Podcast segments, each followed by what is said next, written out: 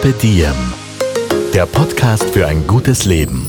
Niki Löwenstein und Holger Potje. Jede Woche abwechselnd im Gespräch mit inspirierenden Menschen. Welche Rolle spielt ein bewusster Lifestyle für Sie? Woraus schöpfen Sie Kraft? Über Ernährung, Bewegung, Bewusstsein und Erholung. Wie finden Sie die richtige Balance im Leben? Woran sind Sie gescheitert? Und wie sind Sie wieder aufgestanden? Wie gelingt Ihnen das? Was für Sie persönlich ein gutes Leben ausmacht.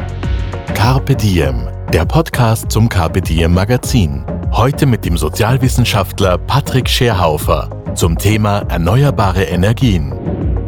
Bevor es mit dem Podcast losgeht, möchte ich euch unseren Kooperationspartner für diese Episode vorstellen. Athletic Greens. Zugegeben, es ist ein bisschen schwierig auszusprechen, aber der Zeitaufwand lohnt sich. Apropos Zeit. Ich bin morgens ehrlicherweise eher im Faultiermodus unterwegs, sprich, bis ich mich aus der Bettdecke befreit habe, dauert es schon mal gut fünf Minuten. Dann geht es im Zeitlupenmodus in die Küche, um die Kaffeemaschine einzuschalten. Hier gilt das Prinzip, möglichst wenig bewegen, um Energie zu sparen, bis der Kaffee fertig ist. Und dann langsam und vorsichtig die Augen öffnen. Nun haben mir die netten Menschen von Athletic Greens aber einen Strich durch die morgendliche Routinerechnung gemacht. Sie haben mir nämlich ein Probepaket geschickt. Mit einem Monatsvorrat AG1 von Athletic Greens. Einfach mal so zum Ausprobieren. Seitdem ist mein morgendlicher Faultiermodus ernsthaft in Gefahr. Denn das Nahrungsergänzungsmittel AG1 ist quasi ein grünes All-in-One-Paket mit 75 Vitaminen, Mineralstoffen und essentiellen Inhaltsstoffen, die den täglichen Nährstoffbedarf unseres Körpers abdecken. Ich muss ja zugeben, ich war schon beeindruckt, als ich gesehen habe, dass 75 Vitamine auf einen Messlöffel passen. Jetzt machen die aber auch noch etwas Gesundes mit dir, denn das AG1-Pulver stärkt unser Immunsystem, die Darmgesundheit, den Energiehaushalt, die Regeneration und es hilft auch noch beim gesunden Altern. Ich habe also 30 Tage lang morgens einen Athletic Greens Drink zu mir genommen und ab Tag 4 hatte ich plötzlich beunruhigend viel Energie. Das passierte schleichend und das morgendliche Faultier wurde, wenn man so will, durch einen wuseligen Waschbären ersetzt. Diese 75 essentiellen Vitamine, Mineralstoffe und Zutaten aus vollwertigen und natürlichen Lebensmitteln schließen die Nährstofflücken, die wir haben. Gerade wenn man viel unterwegs ist, ist das mega praktisch.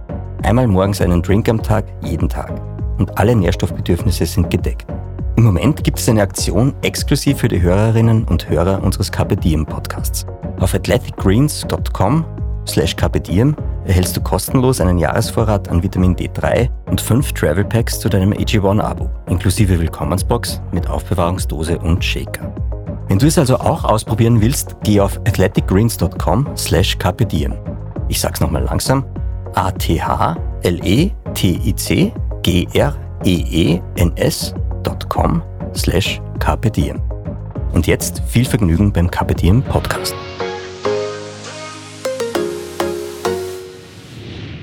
Hallo und herzlich willkommen im Podcast von Carpe Diem. Lieber Patrick, schön, dass du heute Zeit für uns hast. Hallo. Heute zu Gast ist Patrick Scherhofer. Er ist Sozialwissenschaftler an der BOKU Wien. Und vielleicht ahnt es die eine oder der andere bereits. Das Thema heute ist ein Umweltthema und zwar erneuerbare Energien. Und du weißt da ganz viel dazu. Ich hoffe, ich hoffe. Also ich, ich tue immer so, als wüsste ich viel vor meinen Studierenden oder vor den Studierenden. Es sind ja nicht meine, sondern es sind die Studierenden. Ähm, und ich, ja, ich hoffe, was beitragen zu können, was Wesentliches, was Prägnantes. ich bin mir da ganz sicher. Wir sitzen heute bei dir im Büro im schönen siebten Bezirk in Wien. Und wir haben einen ganz netten Ausblick und heute auch Prachtwetter. Wir nehmen uns für die heutige Episode vor, dass wir ein Bewusstsein schaffen und dass unsere Hörerinnen und Hörer auch rausgehen aus dem Podcast und etwas gelernt haben. Das liegt jetzt alles bei dir, die Verantwortung. Ja, ist okay? Große Verantwortung, aber die nehme ich sozusagen alltäglich wahr, auch in meinem Beruf. Also ich hoffe, damit umgehen zu können. Da bin ich mir auch wieder sicher. Bevor wir uns jetzt dem Thema erneuerbare Energien widmen, wollen wir dich noch ein bisschen kennenlernen. Du bist Sozialwissenschaftler an der BOKU Wien.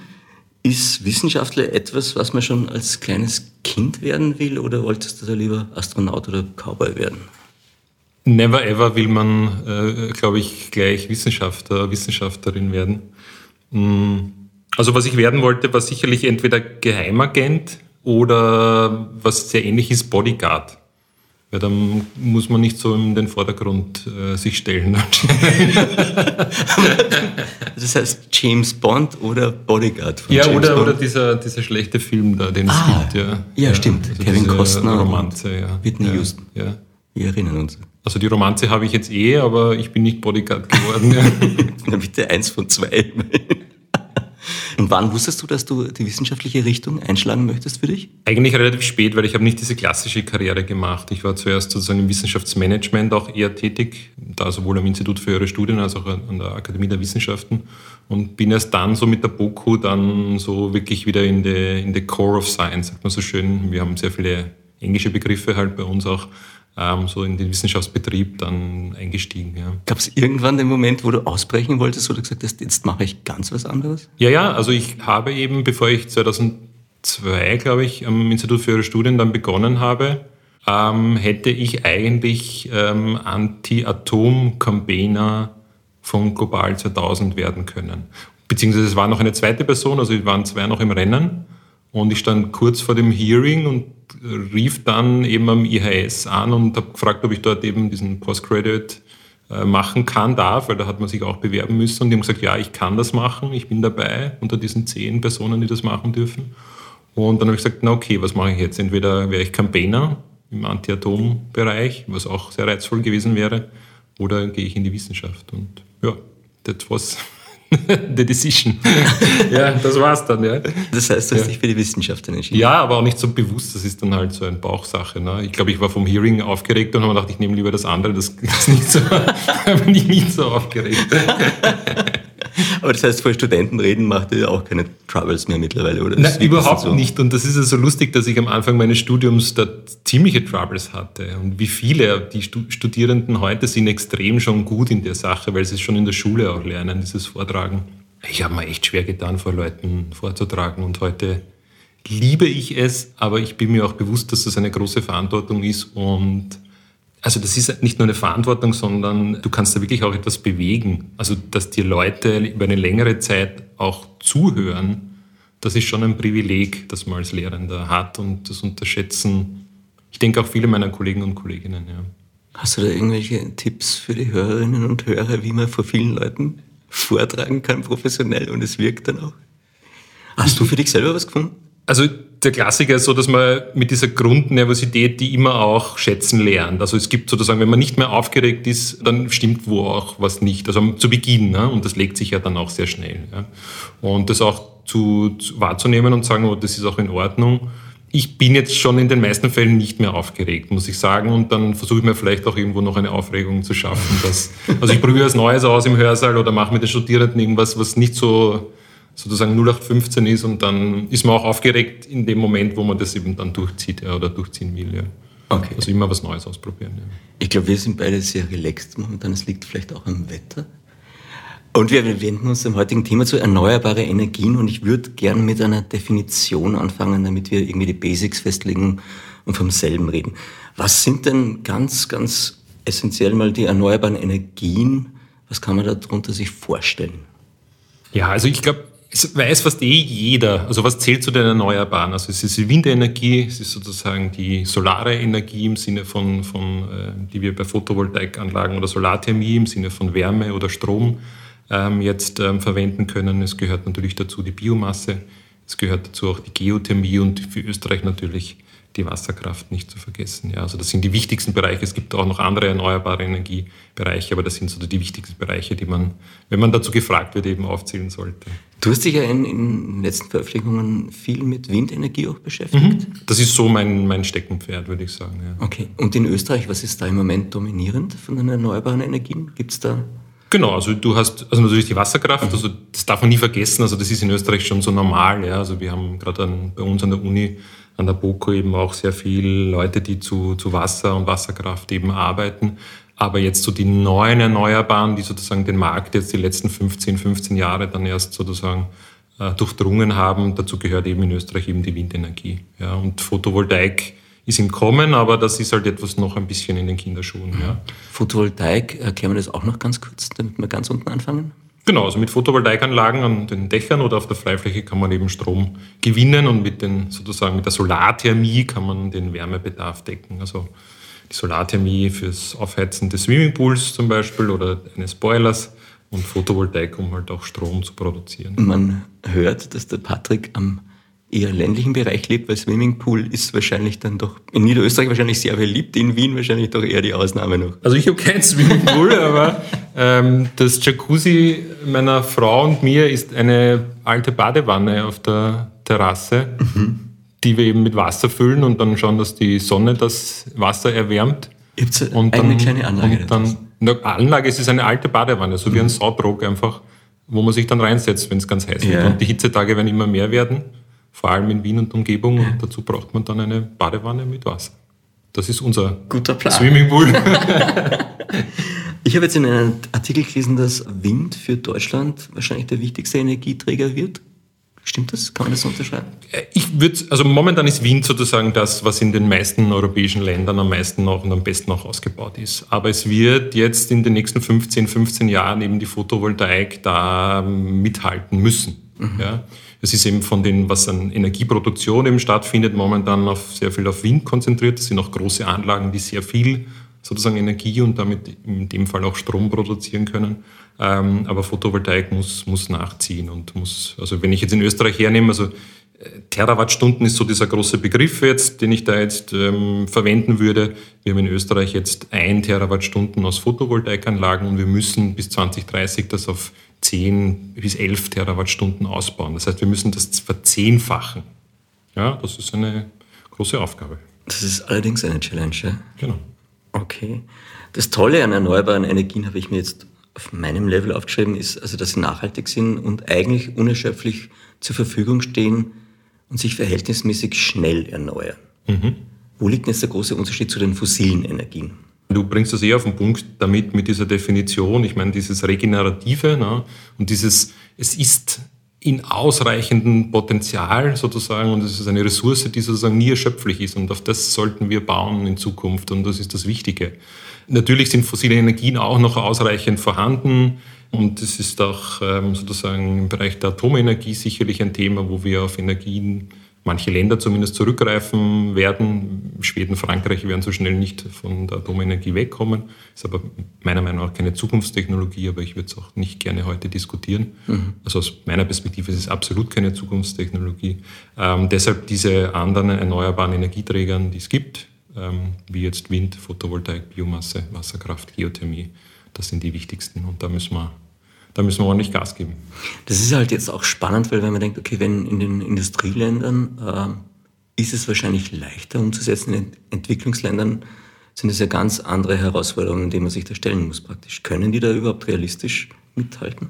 Ja, du sprichst jetzt ein, ein ganz großes Thema an, diese globale Verantwortung, aber auch die globalen Ziele, die wir erreichen müssen. Also wenn es um die Klimakrise geht und sozusagen um die Energiewende auch auf globaler Ebene, dann müssen wir diese Wechselbeziehungen noch sehen. Und unsere Energieanlagen, sei es jetzt Photovoltaikanlage, sei es eine, eine Windkraftanlage und sei es selbst ein Wasserkraftwerk, hängt auch von Ressourcen ab, stofflichen Ressourcen, die aus anderen Ländern kommen. Es ist ja nicht so, dass wir Windkraftanlagen bauen können, ohne dass wir Ressourcen verwenden, die jetzt aus dem sogenannten globalen Süden kommen. Und das ist sozusagen eine Wechselbeziehung. Das heißt, wenn wir jetzt glauben, wir können Energie einfach 100 Prozent aus Erneuerbaren schöpfen, heißt das nicht, dass wir das in dem Ausmaß auch global machen können, weil uns eben die Ressourcen dazu fehlen werden. Das führt uns zu dem Punkt, dass wir auch Energie einsparen müssen. Guter Punkt. Ja. Gibt es jemanden, der da global auch drüber nachdenkt? Gibt es da Units oder ist das? Sorry, wenn ich drüber lache. ähm, ja, also wir haben halt noch kein, keine, keine, keine Weltregierung, ne, also die etwas entscheiden könnte. Aber es gibt also die International Energy Agency, weil sozusagen die internationale Energieagentur, die durchaus in den letzten 10, 15 Jahren auch einen Wandel äh, unterworfen war, die, die sprechen jetzt ganz anders über Erneuerbare. Ja, das war sozusagen früher, hätte man gesagt, die klassische Lobby für die fossile Industrie und für die Atomenergie. Ja. Und die sehen auch jetzt schon, dass einfach, also wir müssen unser Wirtschaftssystem und unser, unsere Wirtschaftsweise und unsere Lebensweise einfach auf diese regenerativen Energiequellen aufbauen. Sonst haben wir sozusagen als Zivilisation, die, so wie wir es jetzt kennen, keine Zukunft. Ich sage so, ja. so hart. Ja. Ja. Ist die Lobby für erneuerbare Energien stark genug oder gibt es da noch viel Luft nach oben? Also in Österreich sicher, ja. Ähm, global gesehen ähm, sind da natürlich noch immer Big Player da. Also ich mag jetzt keine Namen, also jeder, glaube ich, kann sich so Mineralölkonzerne schnell googeln. Wir haben auch in Österreich einen. Ähm, da ist schon noch sehr viel Macht. Ja? Also gar nicht so, das sind jetzt nicht sozusagen diese modernen Konzerne, die man kennt, wie, wie Google, Apple oder andere, ja, oder auch Amazon, sondern die haben noch sehr viel, ähm, auch einen sehr hohen Umsatz und da sind sehr viele Menschen äh, beschäftigt. Ja? Und damit haben sie auch einen großen Einfluss. Ja? Also das sind nicht nur mächtige CEOs und, und sozusagen Männer, hauptsächlich Männer, weniger Frauen, die da am, am, Ruder sind und die natürlich auf Politikprozesse auch einen Einfluss haben. Also das können wir auch, also ich bin Politikwissenschaftler, das lässt sich auch gut belegen. Also das ist jetzt keine Verschwörungstheorie, sondern es lässt sich gut belegen, dass die in Politikprozesse auch einen massiven Einfluss haben. Ich finde, das ist eh total spannend. Du bist, wie gesagt, gelernter Politikwissenschaftler. Funktionieren gefühlt die politischen Systeme jetzt noch? Oder müsste man denken, wir hatten mal so unter Anführungszeichen einen Waisenrat, wo es dann halt wirklich Spezialisten zu jedem Thema haben, die dann Entscheidungen treffen. Fühlt sich die Politik ein bisschen ad absurdum mittlerweile oder braucht es die immer oder müsste die anders gedacht werden? Also bei dem, was du zuerst gesagt hast, würde ich entschieden dagegen sprechen. Also das funktioniert, das funktioniert einwandfrei. Also wir sind, wir sind in der repräsentativen Demokratie par excellence momentan, weil eben andere in diesem, in diesem Demokratieverständnis über uns entscheiden. Und wir haben die Chance, äh, wählen zu gehen äh, und wir haben auch die Chance, demonstrieren zu gehen und wir haben die Chance, an Volksabstimmungen oder an Volksbegehren teilzunehmen. Und, und das Werkel funktioniert einwandfrei und sehr, sehr gut. Was du am Ende gesagt hast, dass es da auch Veränderungen geben kann und soll, da bin ich ganz dafür. Für mich, also weil ich bin jetzt beeindruckt noch vom letzten Wochenende, da habe ich den Klimarat, den österreichischen Klimarat der Bürgerinnen und Bürger ähm, beobachten können im Rahmen einer teilnehmenden Beobachtung, weil ich das wissenschaftlich evaluieren darf. Erklären wir denn noch kurz ja, den Klimarat? Ja.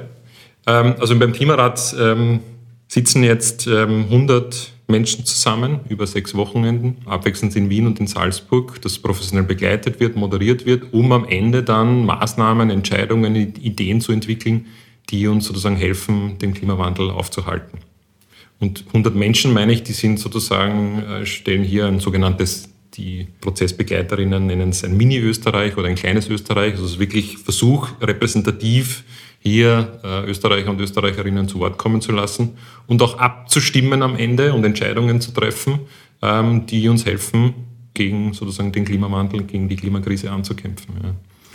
Und, und das, vom Alter her, Entschuldigung, genau. ist das von 15 genau. bis. Also da wurden Auswahlkriterien getroffen. Ich sage nicht, dass ich jetzt zu allen Ja gleich sagen würde. Also es ist jetzt momentan zwischen 16 und 79. Und das ist ein breites Spektrum. Es ist jetzt keine Fünfjährige dabei und es ist auch kein 85-Jähriger dabei. Aber ähm, ja, es sind junge Menschen, ältere Menschen, es sind vom kleinen Nest irgendwo in Vorarlberg äh, bis zum kleinen Dorf irgendwo im Osten Burgenlands sind, sind alle Menschen dabei und die treffen sich.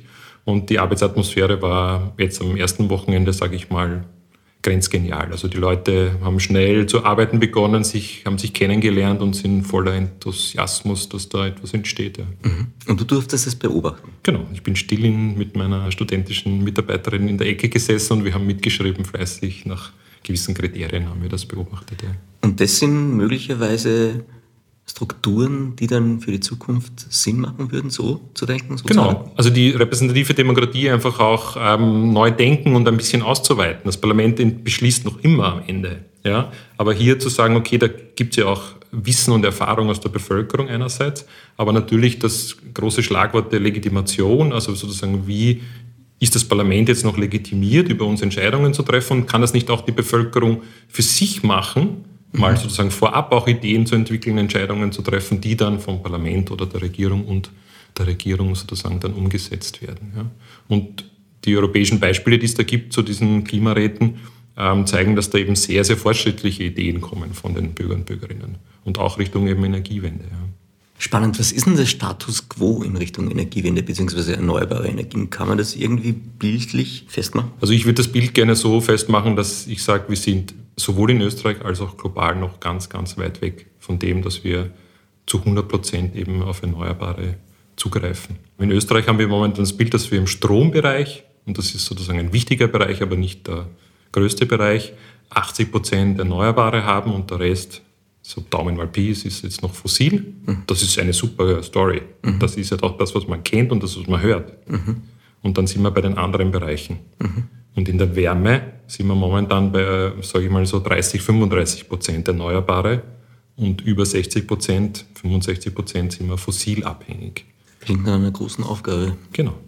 Und das ist global auch so. Also Österreich steht global, also beim Strom sind wir Weltmaster, wie man so schön sagt, oft in Österreich. Ja, also die Norweger sind noch mehr Weltmaster und die Isländer sind noch mehr Weltmaster. Ja, weil die haben zu 100 Prozent das bilanziell schon. Äh, Österreich sind wir bei 80, 85 und wollen 2030 100 Prozent erreichen. Das werden wir auch erreichen. Also sehr wahrscheinlich. Aber in dem Sektor Wärme und im Sektor Mobilität sind wir ganz, ganz, ganz, ganz, ganz, ganz, ganz, ganz weit weg von dem. Kann man jetzt mal ganz naiv nachfragen, warum dem so ist? Gibt es da einen Grund dafür? Oder ist es weniger populär, Wärme oder Mobilität, als jetzt Strom? Also ganz pragmatisch würde ich sagen, man setzt sich als Politik natürlich auch die Ziele, die ich erreichen kann. Ja, also wenn ich jetzt sage, im Wärmesektor, ich habe noch 60, 65 Prozent fossile Abhängigkeit, ja, dann lässt sich das nicht so schnell ändern. Da gibt es einfach Abhängigkeiten, da gibt es natürlich auch Interessen, die dahinter stehen. Ja, und wir brauchen natürlich äh, russisches Gas oder ähm, saudi-arabisches oder algerisches ähm, Erdöl. Ja? Ähm, und das kann man nicht so schnell verändern. Und dann ist natürlich als Politik immer die Frage, okay, welche Ziele setze ich mir? Und jetzt haben wir uns 2030 zumindest das Ziel gesetzt, 100 Prozent im Stromsektor zu haben, erneuerbare Energieträger. Und das lässt sich auch erreichen. Und in den anderen Sektoren kann man das nicht so schön vor die Kamera oder vor das Mikrofon bringen und sagen, trara. Ja. Ähm, wir haben so ein Ziel bis 2040 mit der Klimaneutralität. Aber das ist einmal nur so ein, ein ich sage mal, mehr als ein Schlagwort ist noch nicht. Das ist eine Mammutaufgabe mhm. und es ist noch nicht bewusst, was das bedeutet. Mhm. Das ist selbst den PolitikerInnen noch nicht bewusst, was das bedeutet. Das klingt für mich jetzt auch gleich mit, es fühlt sich auch noch niemand wirklich verantwortlich, zu dem Thema noch was zu tun, oder? Man kann sich gleich die Finger verbrennen, nehme ich mal an, oder? Ja, man kann keinen politischen Erfolg haben. Naja, wenn ich ein Ziel jetzt in die, in die nächsten 10, 20 Jahre und, und nach dem dann gemessen werde, dann müsste ich ja in 20 Jahren noch immer politisch aktiv sein. Und das, äh, wir haben jetzt sehr viele Wechsel gehabt in der österreichischen Innenpolitik. Sorry, wenn ich ein bisschen schmunzel dazu auch. Ähm, ja, also es gibt jetzt wenige, die so vielleicht aller Kreisky oder andere, die sehr, sehr lange in der Politik waren. Ja. Ich muss noch einen Nachtrag machen. Weltmeister für die deutschen Zuhörerinnen und Zuhörer ist Weltmeister. Also soweit kommen wir.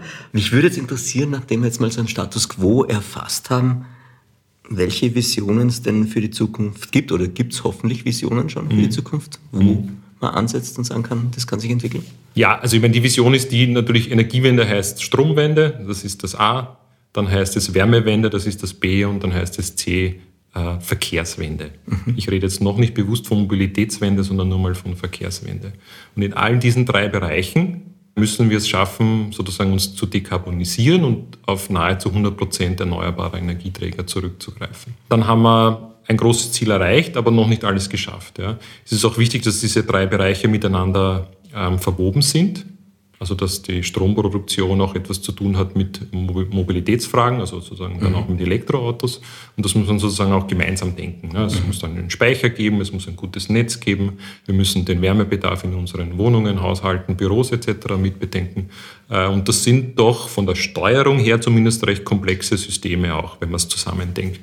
Für den Privaten und für Unternehmen ist es oft gar nicht so komplex, weil die müssen ganz konkrete Entscheidungen treffen, die oft auch alle drei Bereiche gleichzeitig irgendwie ansprechen. Für die politische Steuerung ist es aber schon etwas eine, jetzt eine große Herausforderung die nächsten 10, 20 Jahre. Ich habe für mich jetzt sofort mitgenommen, alles ist wieder mal miteinander verbunden mhm. und wird dadurch aber auch wahrscheinlich komplizierter. Ja, aber wie gesagt, ich würde es eben nur von der Steuerung her, also von dem, wie Politik gemacht werden muss, äh, komplizierter sehen ähm, und gar nicht so sehr, also man muss das einfach mitdenken. Mhm. Ja?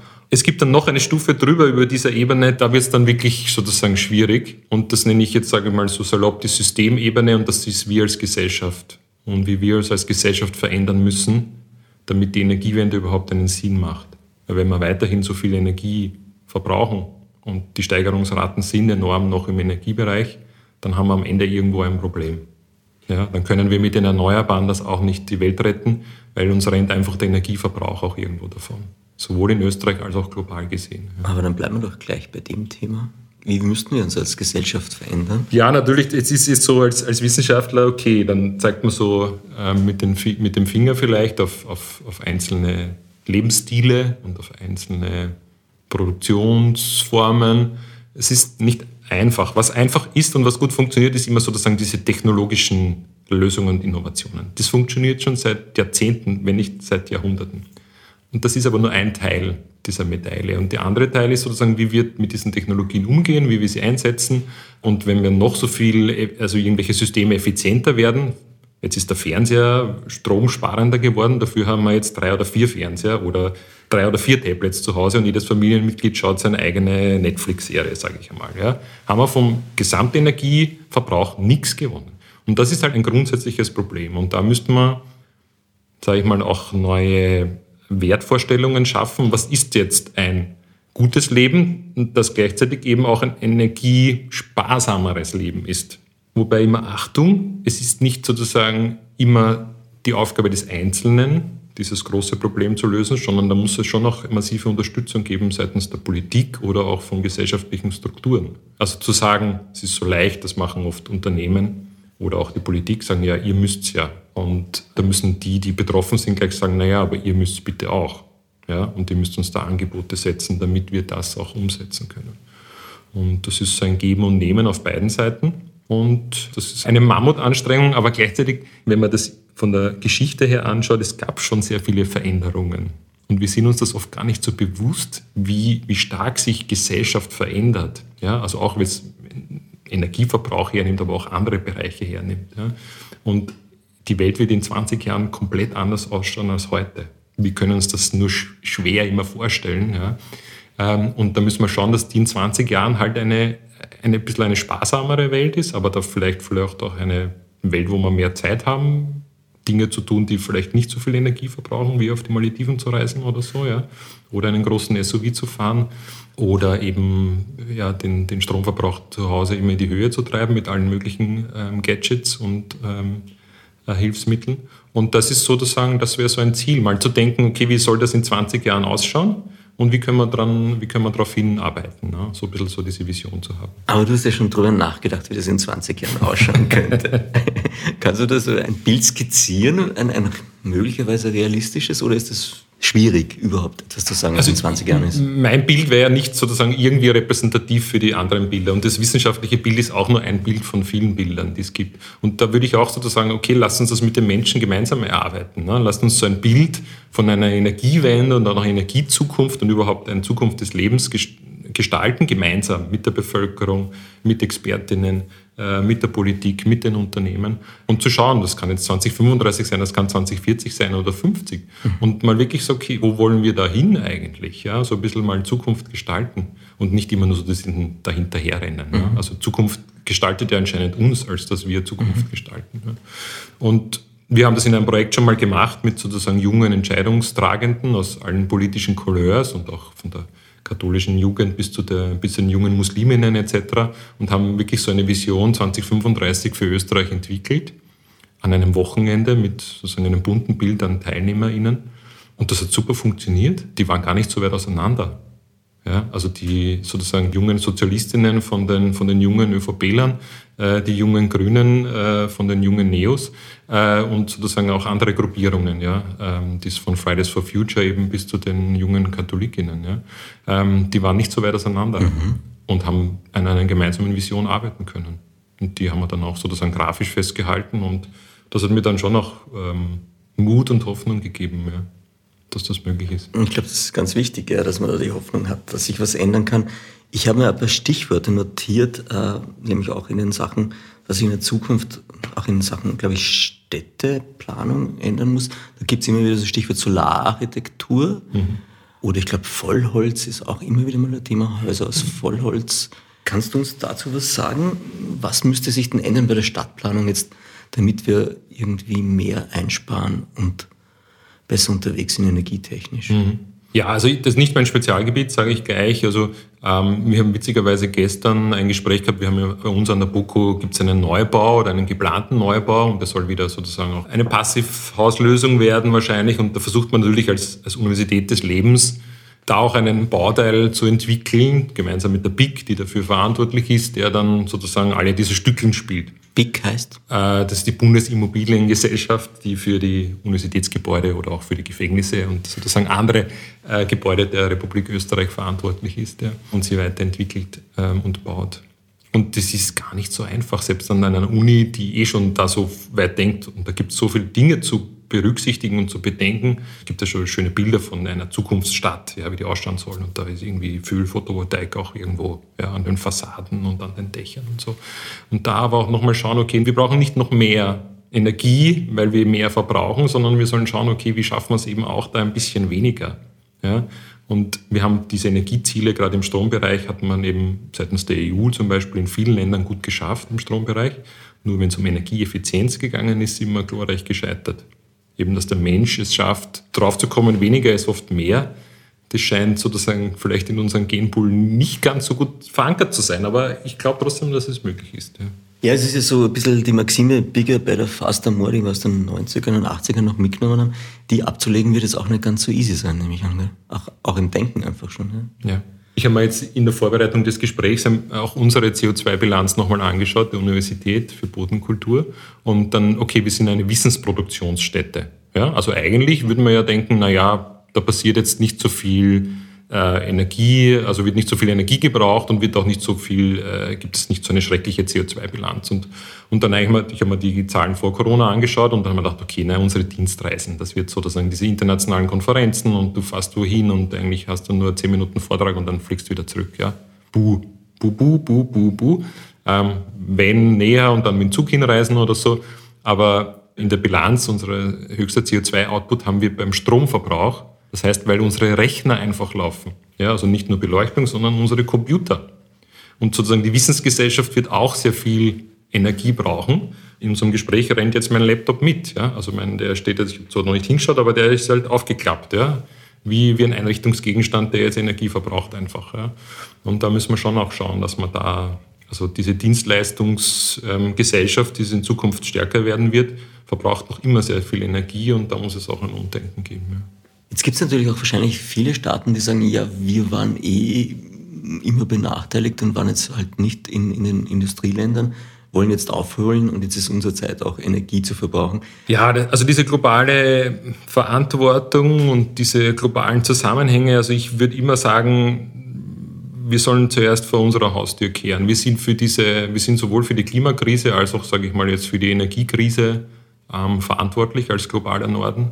Und wir haben auch die Ressourcen und die Möglichkeiten, das ähm, anzugehen. Und jetzt, also ich kenne ja die Argumente in vielen Diskussionen. Ne? Also wie soll das kleine Österreich was machen, wenn die Chinesen und Chinesinnen und die Inder und Inderinnen nichts machen? Ja? Und wie, unser Beitrag ist sozusagen unwesentlich. Bullshit. Ja? Also wir beziehen von der ganzen Welt Ressourcen. Also unser Fußabdruck ist ja nicht nur Österreich bemessen, sondern geht über die ganze Welt, weil wir Konsumgüter verwenden aus der ganzen Welt. Und da müssen wir was ändern an dieser Sache. Und jetzt, ähm, die müssen auch, ja, also die sollen nicht uns nachahmen ja, oder unseren Weg nicht nachahmen. Und ehrlich gesagt, ich glaube, dass die meisten das auch nicht tun. Ja. Also ich glaube, diese Industrialisierung, ja, die wird voranschreiten, auch in dem globalen Süden. Aber ich glaube schon, dass die durchaus andere Zielvorstellungen haben. Und im erneuerbaren Energiebereich tut sich auch sehr viel. Ja. Ähm, da tut sich sehr viel in Brasilien, da tut sich sehr viel in Indien und da tut sich auch sehr viel in China. Weil ein Wirtschaftsfaktor dahinter steckt oder weil da wirklich die Ambitionen so sind, dass man sagt, man möchte die Welt ein bisschen besser machen? Beides, beides. Also es soll ja auch ein Wirtschaftsfaktor sein. Ähm, und das ist auch gut so. Ich meine, diese Effizienzsteigerungen, die wir hatten in der Technologie, also gerade bei PV-Modulen, ohne Marktwirtschaft hätten wir das nicht zusammengebracht. Ja. Sieh sich als Zuhörerinnen oder schau du dir die Entwicklungen im Windbereich an. Also von den kleinen Anlagen, Testanlagen, die wir sozusagen gehabt haben, jetzt zu 3 Megawatt Anlagen, 5 Megawatt Anlagen, 7 Megawatt Anlagen, das sind sozusagen technologische Wunder, würde ich mal bezeichnen, die irrsinnig effizient schon arbeiten können. Und das geht nicht ohne, dass es da gewisse Marktmechanismen im Spiel sind. Und das ist auch gut so. Und diese Länder arbeiten auch mit diesen Wertschöpfungen, sage ich einmal. Ja. Und es klingt für mich jetzt auch so, als würde sich beides ausgehen. Also du kannst ja wohl wirtschaftlich arbeiten, aber auch ökologisch arbeiten und denken. Ja, ich meine, die Good News, also die gute Nachricht ist ja die, dass wir sozusagen weitgehend Wirtschaftswachstum vom Energieverbrauch auch schon entkoppeln konnten. Also das ist schon eine sehr gute Nachricht. Also bislang war also bis vor ein paar Jahren war das immer noch sozusagen gleich. Also Wirtschaftswachstum heißt auch Energiewachstum. Und da sieht man Tendenzen, dass sich das schon langsam entkoppelt und das ist auch eine gute Nachricht. Mhm. Gleichzeitig wäre es auch vernünftig, das Wirtschaftswachstum nicht weiter so sich ausdehnen zu lassen, weil das ist eine Zielvorgabe Ich bin kein Ökonom, aber habe schon sehr viel in dem Bereich gelesen und auch nachgedacht und da müssen wir ein bisschen vorsichtiger werden. Ja. Und auch die Länder, die sozusagen jetzt großen Wirtschaftswachstum noch vor sich haben, auch zu schauen, okay, wie kann dieses Wachstum oder eine andere Qualität erreichen. Ja und keine, keine quantifizierbare Messgröße sein sollte. Das heißt, andere Qualität heißt tatsächlich für dich? Für mich heißt andere Qualität jetzt für mich ganz persönlich oder von dem, wie es auch ein umweltbewusstes oder klimafreundliches Leben braucht, immer Zeit. Zeit ist eine wunderbare Komponente und wir glauben immer, wir haben so wenig Zeit und eigentlich müsste man nur ein bisschen schauen, dass wir mehr Zeit uns für Dinge nehmen. Und wenn man mehr Zeit hat, dann hat man nicht diesen Stress und dann kann man auch umweltbewusstere Verhaltensweisen an den Tag legen dieses, ich habe keine Zeit, weil in fünf Minuten, da muss ich noch und dann kann ich nur das Auto nehmen zum Beispiel, ja, das ist etwas, was wir sehr, sehr gut selber steuern können. Ich habe vor ein paar Monaten mit Klima- und Energiemodellmanagerinnen zusammenarbeiten können. An, an einem Tag oder Wochenende war das. Und da haben wir versucht, so, dass die lernen, so Geschichten zu erzählen in ihren Gemeinden. Und dann haben wir versucht, mit ihnen zu trainieren, wie sie so Geschichten entwickeln können und erzählen können. Und dann hat eine Teilnehmerin, also eine, so eine Klima- und Energiemodell-Regionsmanagerin, so, sozusagen aus der Hüfte raus mit ein bisschen Anweisung dann eine Geschichte erzählt, wo sie gesagt haben, sie hat das immer mit dem Auto gemacht, mit ihren Kindern, Stress pur in der Früh, ne? den einen in den Kindergarten, den anderen in die Schule sie war unglücklich, die Kinder waren unglücklich. Ja. Und irgendwann zum Punkt ist sie gekommen, nein, was brauche ich? Ich brauche mehr Zeit. Und sie macht das jetzt mit dem Fahrrad mit ihren Kindern. Die Kinder sind glücklich, sie ist glücklich und hat dann gesagt in dieser Geschichte dann auch, sie hat Qualitätszeit mit ihren Kindern gewonnen. Alle schätzen das. Und das war für mich wieder so eine wunderbare Geschichte, wo man so wirklich so die Gänsehaut und so immer dachte, ja, sie hat das geändert und das ist für alle Beteiligten jetzt besser geworden. Nicht nur fürs Klima und für unsere Umwelt und für unsere Energiebilanz, sondern auch für sie persönlich und ihre Kinder. Also Qualitätszeit mit den Kindern gewonnen. War für mich beeindruckend. Ich finde es auch total spannend, weil so die Macht von Narrativen ja total essentiell ist und wichtig ist. Also das Storytelling, von dem du jetzt redest, wird in der Politik auch eingesetzt ganz stark. Ja? Ja. Aber es funktioniert auf allen Ebenen. Was du vorher schon angesprochen hast, nämlich äh, einerseits Zeit gewinnen, andererseits Mobilität und Auto und so weiter, da würde ich gerne drüber plaudern in Sachen was muss ich in Richtung Mobilität aus deiner Sicht tun oder was sollte sich tun, damit wir da besser unterwegs sind? Also was mir jetzt in Erinnerung ist, letzte Woche gab es dann irgendwie so eine Meldung, äh, dass es dann halt eine Fluglinie gibt, die dann 18.000 äh, Flüge leer absolviert hat, damit sie die Slots nicht verliert am mhm. Flughafen. Da müsste man eigentlich mal mit dem Management reden, weil dann funktioniert vielleicht Management mal falsch oder man muss es neu denken, keine Ahnung. Ja. Dann schaue ich nach Italien und denkt man, die haben das mit den Zügen irgendwie ganz lässig geregelt, weil da kostet das Zugfahren sehr wenig, weil mhm. es staatlich unterstützt ist. Bei uns habe ich das Gefühl, oder auch in, in, bei unseren deutschen Nachbarn, das Zugfahren jetzt gerade wieder teurer wird. Aber eigentlich müsste alles darauf hinweisen zu sagen, okay, ähm, nutzt den Zug und der soll super sein und soll aber auch leistbar sein. Mhm. Denkt man da richtig? Ja, sicher. Also ich glaube, über diese Anreizsysteme, also gerade Preis ist sicher ein sehr gutes Anreizsystem. Also wir sehen es ja gerade auch sozusagen bei den Spritpreisen in Österreich wenn das dann mehr wird, tut schon noch ein bisschen mehr weh und die Leute beginnen ein bisschen sich zumindest zu bewegen. Ja? Aber Anreizsysteme kann es nicht über den Preis geben, sondern auch über den Komfort. Ja, natürlich, gerade wenn ich Bahn äh, versus Flugzeug, natürlich auch dieses Zeit haben, also schauen wir, dass man den Flugverkehr, ich sage das jetzt mal unter der Hand, ein bisschen verlangsamen auch vielleicht, ja, oder ein bisschen erschweren. Äh, da würde man als Politiker in so einiges einfallen und, und dieses Bahnfahren sozusagen irgendwie attraktiver machen aber dann auch noch, jetzt waren wir zuletzt eben bei dieser Systemfrage, dass die Leute das als einen Wert sehen. Und wenn jetzt bei mir zum Beispiel zur Konferenz XY nach Berlin mhm. 99 Prozent jetzt mit dem Flugzeug hinkommen ja, und 1 Prozent mit der Bahn und dann umgekehrt, das wäre das Bild, ja, dann ist das für alle normal. Mhm. Und dieses Normal, was ist normal? Das wäre erstrebenswert äh, zu verändern. Also wie komme ich wohin zum Beispiel? Oder welchen Stromanbieter habe ich oder wie gehe ich mit Energie um? Ja, was ist jetzt normal? In unserer Gesellschaft ist vieles normal, das sehr verbrauchend ist. Für uns und aber auch für die Umwelt und die Natur. Und da müssen wir eine neue Normalität schaffen. Und wenn die mal da ist, ist das sowas von selbstverständlich. Also ich bringe immer so Beispiele aus der Geschichte raus, also die haben jetzt nichts mit Energie zu tun, aber also jetzt war bei Corona auch immer wieder diese Gurtenpflicht. Ja? Also ich meine, das ist jetzt, also sich anschnallen im Auto ist normal geworden. Äh, für mich als Politikwissenschaftler ein gutes Beispiel ist das Frauenwahlrecht. Mhm. Ja, wir haben seit 1918 in Österreich In der Schweiz ist zum Beispiel erst seit den 70er Jahren das allgemeine Frauenrecht eingeführt worden, in manchen Kantonen in der Schweiz erst in den 90er Jahren übrigens, in Saudi-Arabien auf lokaler Ebene erst vor ein paar Jahren. Da haben wir jetzt 100 Jahre gebraucht, dass sich das irgendwie diffundiert. Ja. Ich sage, bei Klima und Energie brauchen wir hoffentlich jetzt nicht 100 Jahre. Hätten wir die 100 Jahre überhaupt? Nein. Also ich mache eine große Vorlesung ja gemeinsam mit Reinhard Steurer jetzt in, in einer unserer Hauptstudienrichtungen, also zur Klimakrise und ich will jetzt nicht die Apokalypse an die Wand malen, aber die Zivilisation, die wir jetzt haben, können wir, wenn wir so weitermachen, in 20, 30 Jahren wahrscheinlich nicht mehr haben. Auch nicht vermutlich mit der hohen Anzahl an Menschen. Da wären wir dann eh schon beim Verzicht, weil das wird dann ja gar nicht mehr funktionieren anders. Wenn wir nicht selber reagieren und aktiv werden, wird sozusagen das System für uns erledigen. Und das wird schon recht brutal werden dann, ja. Es wäre in der Geschichte jetzt auch nicht so einzigartig. Also ich bin auch nicht der Mensch, der sagt, ich lebe jetzt an dieser berühmten Zeitenwende oder so. Also das sind Menschen, die den Zweiten Weltkrieg sozusagen überlebt haben oder dann sozusagen in die Zweite Republik da hineingeboren worden sind. Das war auch ein großer Umbruch. Ja, und es gibt historisch sehr viele Umbrüche. Ja, es ist jetzt nichts, wir sind jetzt nicht in einem besonderen Zeitalter. Aber trotzdem macht es einen Unterschied, ob wir sechs Milliarden Bevölkerung haben oder nur mehr zweieinhalb Milliarden, weil uns sozusagen das System Erde gezwungen hat, das irgendwie zu verändern, weil sozusagen unser Fußabdruck zu groß geworden ist. Ja. Also es gibt, es gibt Überlebende und wir werden auch überleben als, als, als Menschheit. Ja? Also wir sterben nicht aus, da sehe ich nicht die Gefahr. Vielleicht irgendwann einmal, aber momentan nicht. Aber es wird anders ausschauen, dieses Überleben.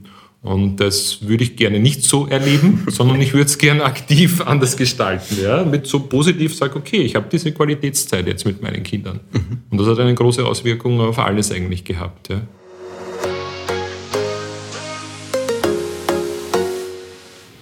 Zeit für einen kleinen Hinweis in eigener Sache. Vom 14. bis 20. Februar gibt es wieder eine neue Carpe Diem Challenge.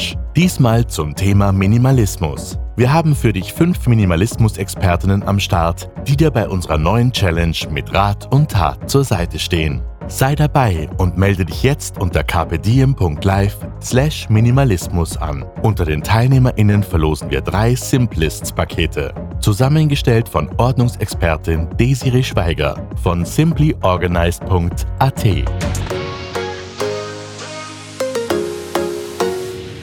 Bleiben wir bei dem Positiven und bleiben wir bei dem Punkt Familie und, und ich selbst. Bin mir sicher, ich kann im Kleinen was tun, um die Dinge besser zu machen, auch gerade was Energie angeht. Du hast gesagt, Energie einsparen wäre total wichtig. Welche Ansätze gibt es und gibt es da große Unterschiede zwischen Stadt und Land oder gilt das dann eh für alle gleich? Wo kann ich denn ansetzen? Ja, also das ist immer so, so Tipps geben. Ich glaube, da sind andere fast, die so in der Beratung arbeiten, fast dann noch besser. Aber für mich ist so daheim dieses Stromanbieterwechsel. Ne? Das hat man ja so erleichtert und auch ermöglicht. Und dann muss man halt schauen, welchen Stromanbieter man wählt und hoffentlich einen zertifizierten sogenannten Grünstrom, ja, also UZ46-Strom. Und das Ding ist, dass die großen Landesversorger, sage ich mal, diese alten Landesversorger, sage ich auch dazu, ähm, dann einfach Subfirmen gemacht haben, die diesen Grünstrom jetzt anbieten und im Gesamtkonzern wird noch immer sozusagen fossile Energie halt den Betrieben verkauft und den Unternehmen verkauft. Und da muss man als Konsument, als Konsumentin sagen, okay, mag ich jetzt bei dem bleiben? Ich mag jetzt Gewerbung machen für andere Anbieter, aber es gibt sozusagen kleinere Anbieter, sage ich einmal, die wirklich sozusagen als Unternehmen für sich geschlossen nur diesen zertifizierten Grünstrom, sprich erneuerbaren Strom, produzieren, anbieten, handeln. Und dorthin zu gehen, macht Sinn. Und das ist jetzt zwar nur ein ganz kleiner Baustein, und daher muss ich halt schauen, ich schaue immer unsere, äh, jetzt durch Corona sind wir halt mehr zu Hause gewesen und unsere Stromrechnung ist höher geworden, ja, weil wir alle vier zu Hause sind. Ähm, und da muss man halt auch schauen, was kann es für Maßnahmen geben, jetzt daheim, dass ich das vielleicht ein ähm, bisschen besser mache. Ja. Und dann hat man schon einen, einen kleinen Beitrag geleistet. Und wir sind ja nicht nur, wir haben die drei Bereiche Strom, Wärme, Mobilität. Kommen wir zur Wärme. Genau. Was kann man denn bei der Wärme tun? ja, ja, also Fernwärme ist halt so eine Sache, ist leider auch sehr viel. Also Fernwärme, denken Sie, oh, ich habe Fernwärme, das ist super. Ne? Das ist auch auf, meistens auf fossiler Basis. Ja? Weil wenn ich jetzt keine Ahnung, die Abwärme von irgendeinem Industrieunternehmen nehmen, wie jetzt der Föstalpine oder der, der, der OMV, dann ist das noch immer fossil gespeist irgendwo. Wir haben es gern warm zu Hause, deshalb spreche ich nicht gerne über die Wärme. das ist zumindest ehrlich. Aber was, was, was aus wissenschaftlicher Sicht, also es wird in Zukunft, ja, jetzt, wir sitzen jetzt gerade da im, im, im Jänner und es ist äh, eigentlich sehr kalt draußen, ja, also wir haben einen Heizbedarf, aber wir haben in Zukunft auch einen enormen Kühlungsbedarf. Mhm. Und das gehört halt sozusagen Wärme dazu gedacht. Und diese Kühlung, da müssen wir aufpassen. Also, dass sich jetzt jeder eine Klimaanlage zu Hause installiert, ist, ich sag mal, müssen wir das für die deutschen Zuhörerinnen übersetzen, das ist deppert. Mhm. Ja, das ist blöd. Mhm. Ja. Ähm, und das ähm, geht auch so in Gebäude, auch sozusagen Bürogebäude etc. etc. Also es gibt super Kühlung, also die Römer haben das schon geschafft, ja, bitte ihre Gebäude einfach zu kühlen von der Architektonik her, ja, mhm. von dem, wie sie eben einen, einen Garten dann gestalten, ja, um, um das Haus herum. Also der Garten ist in der Mitte, das Haus ist rundherum. Ja. Und das können wir auch. Also da gibt es einfach viele Möglichkeiten, wirklich kühle Räume zu schaffen, die wir in Zukunft mehr und mehr brauchen werden, weil es wird, es wird extreme Hitzetage geben oder die werden sehr stark zunehmen. Und das ist auch ein Bereich, wo man, den wir sehr stark mitbedenken müssen. Aber das würde auch heißen, in der Stadt zum Beispiel möglichst viel begrünen. Ist das so? Kann man das so direkt übersetzen? Ja, ja. Äh, begrünen, grünen aber auch für alle. Ja, also wir haben jetzt so über ein, zwei Projekte auch laufen, da kann es auch einen Verdrängungswettbewerb gehen. Diese Aufwertung von Stadtteilen mit Begrünung kann auch eine Verdrängung auslösen, dass die Mieten steigen und sozusagen Leute, die sich das weniger leisten können, dann einfach sozusagen in diesen Substandard irgendwo anders hin abwandern müssen. Ja, also wenn grün, dann überall und für alle. Und da muss ich sozusagen das, das, das Stadtkonzept auch ähm, ganz neu überdenken. Das ist möglich, das kann helfen, aber es ist wieder eine technologische Sichtweise. Mhm. Ja? Und nicht sozusagen, wie sich das Verhalten der Menschen verändert, sondern okay, ich baue etwas dazu, ich mache eine neue Infrastruktur und es gibt auch grüne Infrastruktur und dann ist alles gut. Und da müssen wir ein bisschen aufpassen. Es ist noch immer nicht alles gut. Es ist nicht alles gut, wenn wir mit alle mit Elektroautos fahren und es ist nicht alles gut, wenn wir alle Dächer mit Photovoltaikanlagen haben und alle Fassaden begrünt haben. Dann ist noch immer nicht alles gut. Und das müssen wir uns ein bisschen vor Augen führen, dass ohne diese Verhaltensänderungen oder wie wir als Gesellschaft ein neues Normal entwickeln, es wir meiner Meinung nach nicht schaffen werden. Mhm. Ja. Und das ist das Schwierige auch an der Sache ein bisschen. Ich nehme für mich mit, äh, neues Normal ist ein Schlagwort, mhm. das dann nötig ist. Du hast jetzt die Mobilität auch noch angesprochen, wir haben es immer mal kurz wieder angeschnitten. Ähm, das klang jetzt für mich so, dass wäre Elektromobilität schon der Weg in die Zukunft oder wird das auch gerade überschätzt und zu groß angepriesen? Aber ist auch problematisch. Da gibt es ja auch die Diskussion mit den Batterien, also Lithiumbatterien oder Hydro. Wo bist denn du da oder wo, wie siehst du die Thematik? Ja, also ich, habe, ich verwende dazu eine ganze Vorlesung. Ne? Ähm, und dann ist es so. Du musst jetzt okay, aber schnell zu sagen. Ja, jetzt muss ich, muss ich schneller sagen. Ähm, ähm, aber ich bin ja vorbereitet, dass ich das jetzt schneller sage. Äh, es ist eine, ein möglicher Schritt im Sinne, eine, eine Brücke zu bauen für eine sozusagen andere Zukunft, die es dann hoffentlich gibt, aber eine reine Veränderung der Antriebsform, ja, im Sinne von jetzt kein fossilbetriebener Motor, sondern ein elektrisch betriebener, wird viele andere Probleme einfach nicht lösen, die mit dem motorisierten Individualverkehr, so heißt das, dieser Verkehr halt im Fachjargon, ähm, verbunden ist. Also das, das spreche ich jetzt nur an, zum Beispiel Flächenverbrauch, aber auch äh, Feinstaub. Ja. Also das sind zum Beispiel Probleme, die wir mit der Elektrifizierung nicht gelöst haben. Und dann, was du angesprochen hast, jetzt auch die Batterien, und da sind wir wieder bei den Ressourcen, die wir aus anderen Ländern brauchen. Ja, nehmen wir nur Lithium her. Das ist halt ein Problem. Ja, und das gibt es bei uns nicht und das müssen wir von woanders her und das, unter welchen Bedingungen wird das dort hergestellt. Nichtsdestotrotz ist das Elektroauto noch immer um ein Vielfaches besser als das fossilbetriebene Auto. Und da fährt die Eisenbahn drüber. Ich führe so viele Diskussionen auch im privaten Bereich und sage, naja, das ist mit den Batterien und dann mit dem Tanken und ja, und wo kommt der Strom her? Ja, Elektroautos dürfen nur mit 100% erneuerbaren Energie betrieben werden, also mit erneuerbaren Strom. Das ist einmal eine wesentliche Voraussetzung. Es darf auch nicht zu groß sein, das Auto, ein möglichst kleines Auto mit einer kleinen Batterie, sprich auch einer etwas kleineren Reichweite. Ja, also jetzt, jetzt, wir haben 500 Kilometer, 600 Kilometer und der neue SUV mit 7 Tonnen, ich übertreibe jetzt, der kann dann 700 Kilometer fahren. Ja, das bedingt eine große Batterie mit sehr viel Ressourcen. Das macht keinen Sinn. Ähm, ich sage mal, für alle Autofreaks, die es gibt, die sich ein Leben ohne Auto nicht vorstellen können, bitte kauft euch einfach ein tolles Elektroauto. Ja? Die, die lieben ihr Auto, die hängen an ihr Auto, die putzen ihr Auto jedes Wochenende und die streicheln ihr Auto. Kauft euch ein tolles Elektroauto. Ja? Fahrt euer altes Auto noch weiter, bis nicht mehr geht, ja? bis auseinanderfällt. Das fossilbetriebene, das ist auch von der, Sprechen von der von, von Oldtimern und, und 30 Jahre alt. und kauft sich ein neues und das neue Elektroauto fährt auch ganz, ganz lange. Mhm. Das repariert, das wieder herstellen, ja, und, und dann fährt das ganz lange und dann können ein paar auch noch mit dem, ähm, mit dem Auto fahren, einfach in Zukunft. Wir haben jetzt in Österreich 5 Millionen PKWs und das muss weniger werden. Das muss weniger werden. Und die vielleicht die restlichen 1 Million PKWs, die es dann noch gibt, die sollen dann bitte elektrisch betrieben sein. Und das sind wahrscheinlich auch keine PKWs mehr, die im Privatbesitz sind, sondern eben geschert sind oder sozusagen von Unternehmen als irgendwie Sammeltaxis oder so zur Verfügung gestellt werden. Das ist die Zukunft, die es auch geben wird 2040. Also ich bin da gar nicht so, so pessimistisch, nur können wir uns noch nicht vorstellen. Mhm. Also da wurde einiges getan, dass das in die Richtung geht und ist aber auch nur sozusagen, wenn wir mit 5 Millionen weitermachen oder mit dann 7 Millionen Elektroautos, dann haben wir es nicht gelöst. Ja, dann haben wir das Problem nicht gut bearbeitet. Ich bin ganz beeindruckt, jetzt bin ich gerade ganz baff. Sehr nett. Und ähm, zu den Batterien, magst du das, kann man da irgendwas sagen? Gibt's, hat sich da eine durchgesetzt? Weil früher, ich kann mich ja noch erinnern aus meiner Kindheit, da gab es dann Videokassetten und da gab es VHS und, und Beta und ich glaube, Beta war besser, aber VHS hat sich durchgesetzt.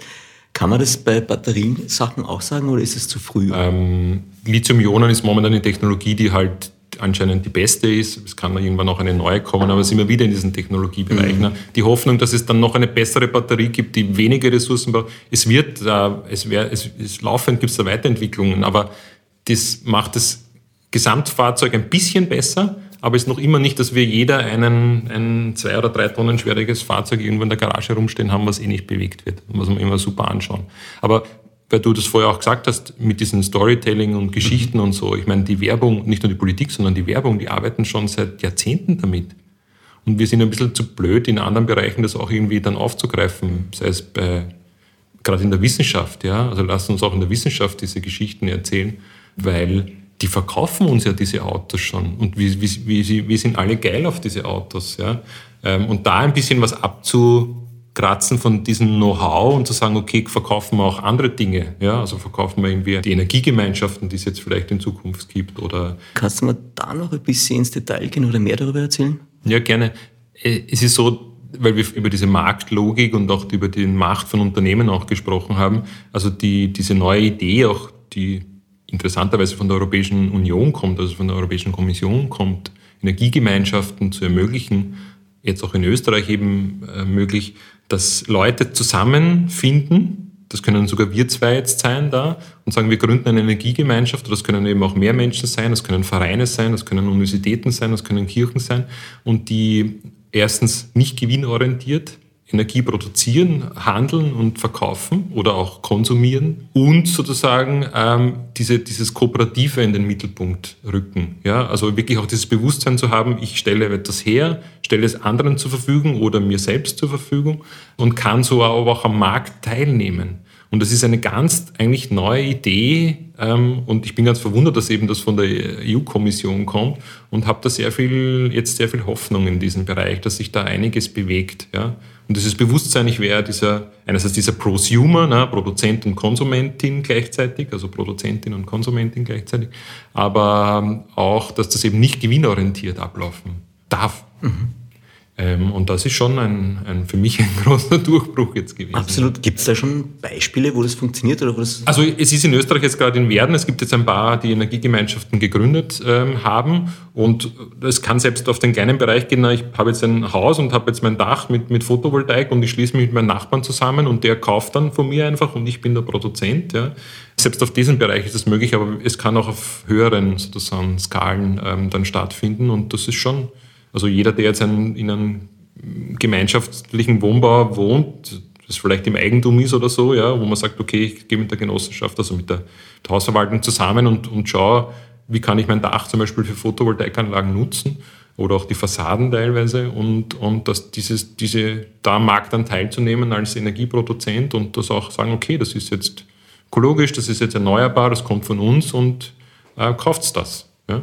Ich habe mir das total oft gedacht in Fitnessstudios, wenn alle strampeln und irgendwas, das müsste man doch irgendwie sinnvoller nutzen können, aber da gibt es keine Ansätze, oder?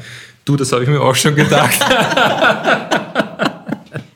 Du bist jetzt nicht äh, Spezialist für Klimakrise. Wir sind schon wieder wahnsinnig weit fortgeschritten in dem Podcast.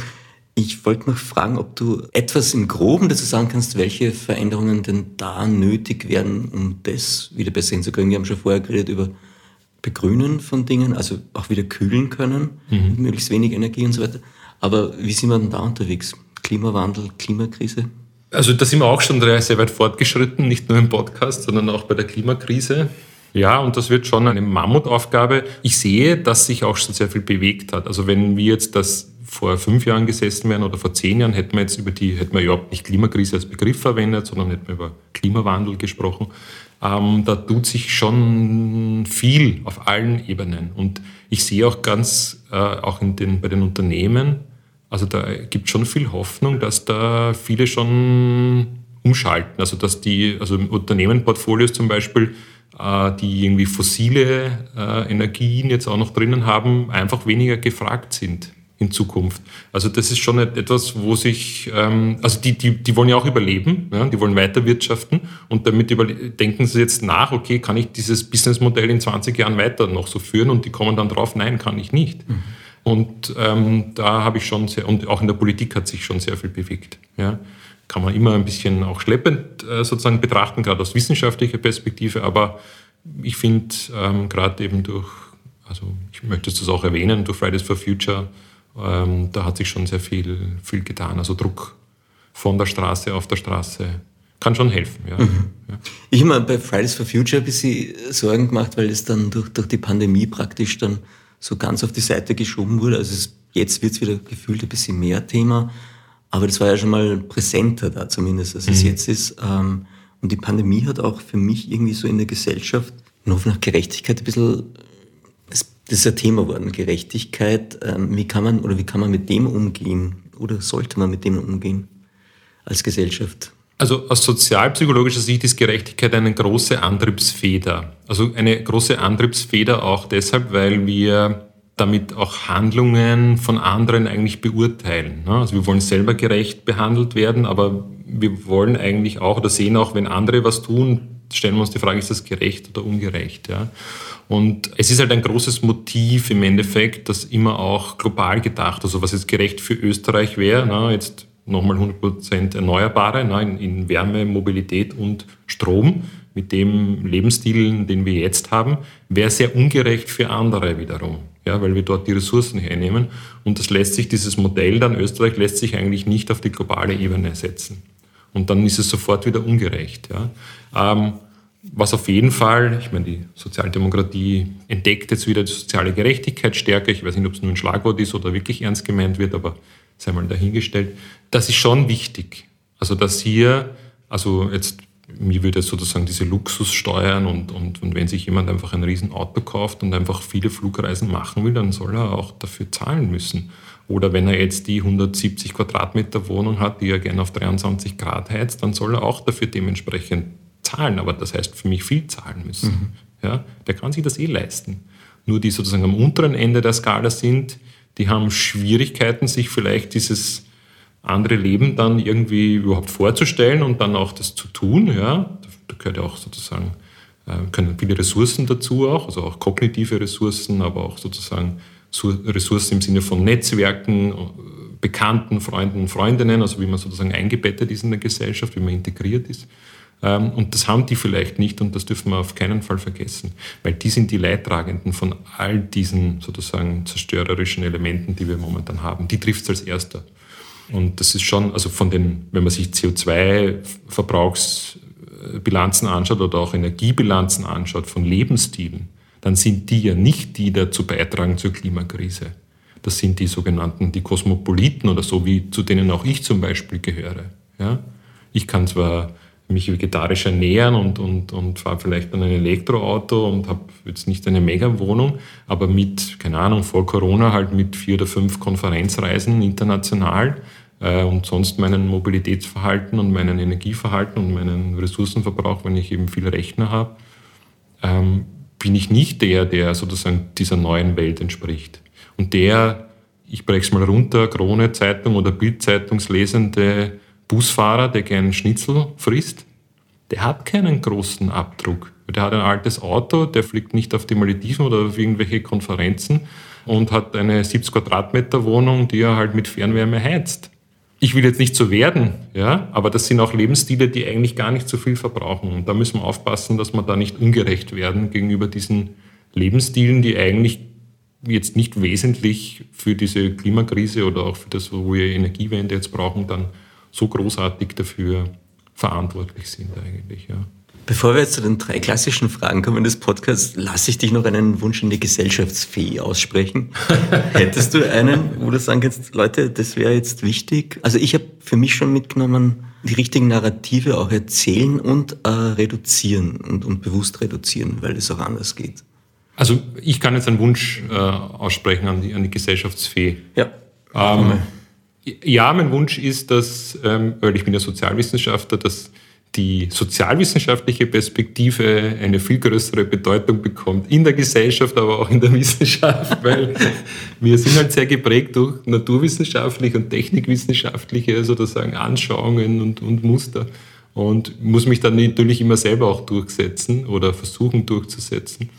Ja, und das eben Sozialwissenschaften haben immer auch was Kritisches, ne? also versuchen auch Herrschaftskritik eben zu üben ne? Ähm, und das ist schon ein wichtiges Bindeglied und das würde ich mich freuen, wenn das sozusagen mehr Bedeutung bekommen würde. Vielen Dank. So, jetzt kommen wir zu den drei klassischen Fragen und dann haben wir es eh schon wieder geschafft für dieses Mal. Patrick, was braucht denn ein gutes Leben für dich und ein glückliches?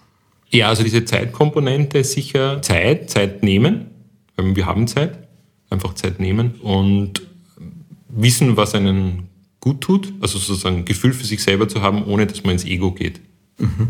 Äh, weil im Ego kauft man sich dann Dinge und dann will man irgendwas schneller machen oder besser machen, aber ähm, das Ego ein bisschen reduzieren und schauen, was einem gut tut. Ja. Das war ja auch so ein Trend, also dass ich mich in den Mittelpunkt stellen und schauen, was mir gut tut und so weiter. Funktioniert auch ganz gut als Kaufding, aber ich habe das Gefühl, äh, ja, es ist ein bisschen an der Zeit, das wieder anders zu sehen. Ja, man muss unterscheiden zwischen dem Ego auch und dem, was einen, ein bisschen was einen gut tut, weil viele egoistische Sachen tun einen überhaupt nicht gut. Man glaubt nur, ja. Also da würde ich schon unterscheiden. Also ja. ich bin jetzt nicht, also die Selbstoptimierung, ja, also das würde ich, würde ich jetzt nicht unterschreiben, aber wirklich sich bewusst machen, in welcher Phase, wo mir etwas gut tut. Und das sind eben so kleine Sachen. Ja, und wir glauben immer, ich muss jetzt irgendwo hin und ich muss jetzt einen Tapetenwechsel machen und ich brauche jetzt eine neue, eine größere Wohnung und ein neueres Auto und eigentlich dann doch nicht, weil wenn man dann sozusagen, ich bringe jetzt wieder einen wienerischen Ausdruck, in die Hapfen steigt, also wenn man sozusagen dann am Ende stirbt, man kann nichts mitnehmen. Das, also da ist man dann wieder nackt sozusagen und da hat man nichts, man kann nichts mitnehmen von diesen ganzen Gütern, mhm. ja, sondern nur sozusagen ähm, Lebenserfahrung kann man mitnehmen, ja, sammeln. Dazu kann ich jetzt nichts mehr hinzufügen. Tägliches Ritual, hast du so etwas? Bist du ein Ritualmensch? Nein, eigentlich überhaupt nicht. Aber ich habe mir jetzt überlegt, in der, in der Früh, also meine Frau kuscheln, noch im Bett, dann den Hund streicheln und dann mache ich äh, meistens ein bisschen ein paar Körperübungen, weil ich sonst Kreuzwege kriege, also Rückenschmerzen habe. Also das ist so Frau kuscheln, Hund streicheln und dann äh, Rücken, Rückenschule. In der Reihenfolge? In der Reihenfolge. Manchmal ist es auch anders, kommt davon, ob der Hund stört oder nicht, aber aber ja, der Versuch, diese drei Dinge zu machen. Ja. Okay. Ja. Letzte der klassischen Fragen. Äh, Gibt es ein Sprichwort oder Zitat, das du schon länger mit dir mitträgst, das immer wieder mal aufpoppt in deinem Leben? Nein, nein. Ich habe da keine Vorbilder auch nicht. Und nein. Also ich, Zitat, nein. Fragen, die das Leben stellt. Ähm, Kaffee oder Tee? Beides. Aber Kaffee nur Fairtrade und Bio. Und Tee auch nur beides. Beides in Fairtrade und Bio. in welchen Momenten vergisst du alles um dich herum? Oh, da sind wir bei dem Thema Achtsamkeit. Und wenn man das vergisst, dann bleibt man nicht bei sich. Das ist, aber da gehen wir jetzt in einen Bereich hinein. Also ich will nicht mich verlieren irgendwo. Also ich versuche schon bewusst Dinge zu tun. Und das heißt auch in der Arbeit, wenn ich mich da irgendwo verliere und hineinsetze und die Zeit fließt so weg, dann ist das nicht gut. Dann habe ich mich verloren in diesem Zeitpunkt. Spannender Ansatz. das ist, okay. tut mir nicht gut. Also ich will mich nirgendwo verlieren und das Zeitgefühl verlieren. Nein, immer bewusst, bewusst leben. Sehr interessant. Ja. Okay. Ähm, was wärst du als Zahl? 13. Warum? Lieblingszahl. Immer schon. Immer schon. Im Casino hat es nie funktioniert, aber 13. Okay, Abschlussfrage. Was würdest du tun, wenn sich dein Mut über Nacht verzehnfachen würde? Ah, also noch mutiger und dass ich dann brauche ich nicht. Bist du schon? Ich habe nur an James Bond gedacht am Anfang. Ach so, ja. Ja, der stirbt ja, also oh, Spoiler, Spoiler-Alarm, der stirbt der da, oder stirbt dann doch nicht oder so. Spoiler. ja, also der braucht viel Mut, dass er das jetzt überlebt in der, in der, letzten, in der letzten Sendung. Patrick, drei Dinge auf deiner Bucketlist. Gibt's da was? So Wunschliste, die du noch machen willst oder unbedingt mal machen willst? Gibt es da was? Hast du sowas? Nein, also da muss, nein. Also ich brauche keine, also ja, ich mag mich auf der Uni habilitieren, das ist sozusagen die höchste Ausbildungsstufe, die wir haben. Aber pff, wenn das nicht passiert, passiert es nicht. Also mein, na, Wunschliste habe ich nicht. Also was mitnehmen auf die Insel, ja, das ist eine andere Frage. Aber, Nein, aber dann sagen wir mal das. dann fragen wir auf welche Insel? Genau, welche Insel? nicht die dann von der sozusagen überschwemmt wird in den nächsten 10, 20 Jahren. Ja, dann haben wir auch nichts gewonnen. Nein, ähm, ja, mitnehmen. Nach Korsika ist auch eine Insel. Mhm. Kann man gut klettern. Genau, genau. Ähm, ja, so Family, das ist immer der Klassiker. Eine Frau und Kinder wollen eh nicht mehr mitfahren, wahrscheinlich schon, schon allzu alt. Frau, Hund, ähm, einen irgendwie autarken äh, Minivan oder, oder Wohnwagen, den man irgendwie selbst zieht oder zwei Kühe vorne angespannt hat oder so. Und viel guten französischen, spanischen, aus der Rioja-Gegend, auch Bio-Wein und Käse, Bio-Käse. Das ist der, der perfekte Abschluss. Vielen Dank für deine Zeit und fürs Dabeisein. Ja, ich sage danke. Es war sehr herzlich und sehr amüsant auch und hoffentlich auch informativ.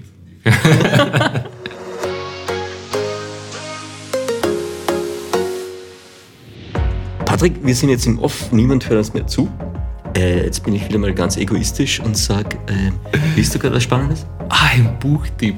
Ah, also meine Tochter muss gerade in der Schule lesen von Patrick Süßkind das Parfum. Also das ist ein, ein, so ein Klassiker und sie ist ganz perplex, wie es in diesem Buch zugeht und lehnt das wahrscheinlich ab. Ja. Ähm, ansonsten liebe ich ähm, Krimis von Thomas Raab. An der Stelle auch noch eine Werbung, aber es hört eh niemand. Passt, danke dir.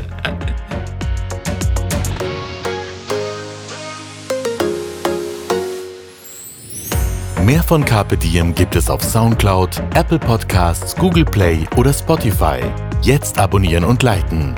Wir freuen uns über eure Kommentare und sind direkt über podcast.carpediem.live erreichbar. Das Diem Magazin erscheint alle zwei Monate. Besucht auch unsere Social Media Portale auf Facebook, Instagram und YouTube und unsere Website carpediem.live. Carpe Diem, der Podcast für ein gutes Leben. Nächste Woche Niki Löwenstein im Gespräch mit dem Schuhmacher Markus Scheer, der Schuhe herstellt, die ein Leben lang halten.